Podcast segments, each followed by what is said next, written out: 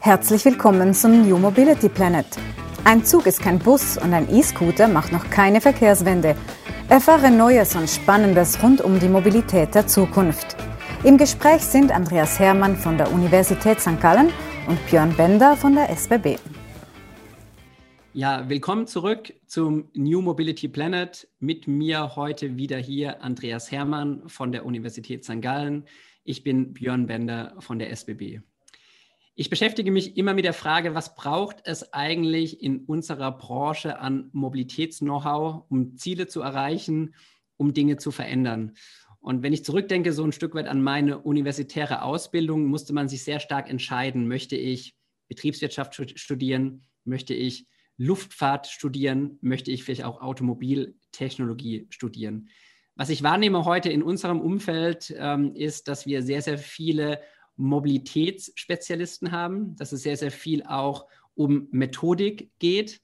Und da hat sich doch einiges äh, verändert, wahrscheinlich auch in der Ausbildung. Und das ist eigentlich die perfekte Frage, Andreas, für dich aus der universitären Perspektive. Wie nehmt ihr wahr, was müsst ihr eigentlich in Ausbildung, in welcher Art investieren, damit es dann auch in der Praxis, nämlich im unternehmerischen Umfeld, die Bedürfnisse trifft?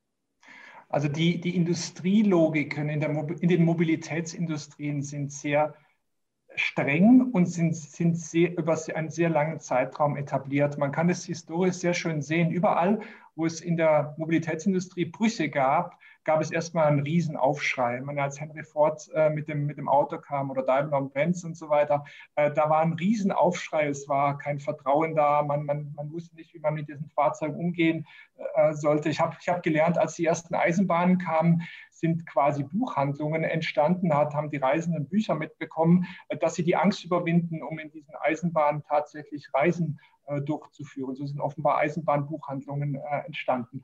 Und ähm, das zeigt so ein bisschen, dass die, die Logiken sehr tief sind und sehr etabliert sind. Das ist natürlich in den Ausbildungsgängen genauso.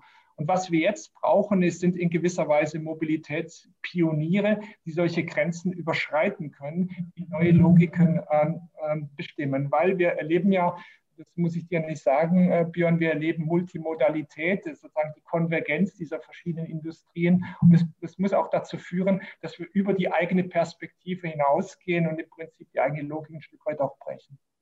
Ja, das ist ein bisschen auch das, was wir natürlich ähm, in, der, in der Umsetzung der einzelnen Themen sehr stark wahrnehmen. Ja? Wir haben in der Vergangenheit an vielen Stellen in ich sag mal, Dienstleistungsschnittstellen gelebt, ja, und heute leben wir wirklich in Partnerschaften, in Kooperationen, ja, teilweise in Ökosystemen. Und ich glaube, dieses Verschmelzen, so wie du es ansprichst, und dieses Bewusstmachen, man kann viele Dinge, zumindest wenn man auch im Innovationsumfeld ähm, denkt und in mittel- und langfristigen Themen gar nicht mehr alleine erreichen oder umsetzen. Und man braucht zwingend andere Perspektiven, die man entweder im eigenen Unternehmen ähm, erhält oder natürlich von außen dazu bekommt. Das ist, glaube ich, eine ganz, ganz wichtige, wichtige Erkenntnis, ja, die dann wahrscheinlich auch ähm, einen starken Einfluss im, in den Unternehmen, aber vor allem auch in, im Education-Bereich haben wird.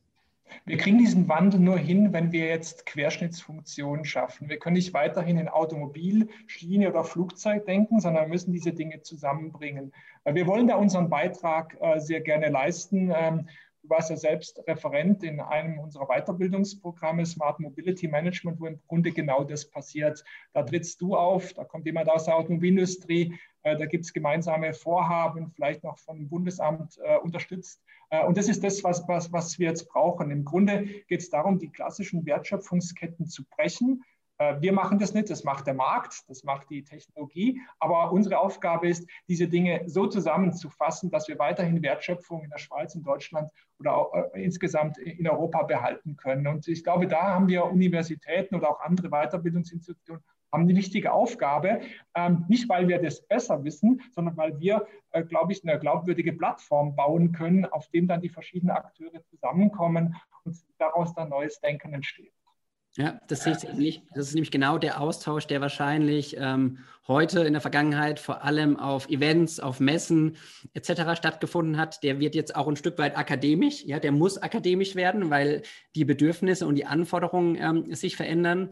Und dieses Zusammenbringen der unterschiedlichen Perspektiven, das bringt uns natürlich auch in den Stand, ja, Dinge zu verändern und auch neue Themen und neue Projekte ganz anders ähm, denken zu können? Ich glaube, wir kriegen Multimodalitäten nur hin, wenn jeder aus, aus, seiner, aus seinem Schützengraben äh, heraustritt. Und hinzu kommt ja noch das ganze Thema, dass ähm, die, diese Industrie jetzt von, der Software in gewisser Weise dominiert wird, die nochmal ganz andere Regeln hat, äh, wie, sie, wie sie entsteht. Allein wenn man daran denkt, dass halt äh, eine 70 Prozent fertige Version schon auf den Markt gegeben wird. Es ist undenkbar in der Automobilindustrie, dass ein 70 Prozent fertiges Fahrzeug auf die Straße gebracht wird und man sagt, naja, innerhalb der nächsten zwei, drei Jahre äh, gehen wir, äh, optimieren wir dann gegen 100 Prozent. Und das sind alles so, so, so Logiken, die, die, die, tief verankert sind in diesen Industrien und die wir äh, aufbrechen müssen. Wollen wir weiterhin eine dominierende Rolle in diesem Mobilitätsmarkt spielen? Und ich meine, wir sollten das. Es ist äh, der nach Nahrung, nach Gesundheit wahrscheinlich der drittgrößte Einzelmarkt äh, der Welt, ein Billionenmarkt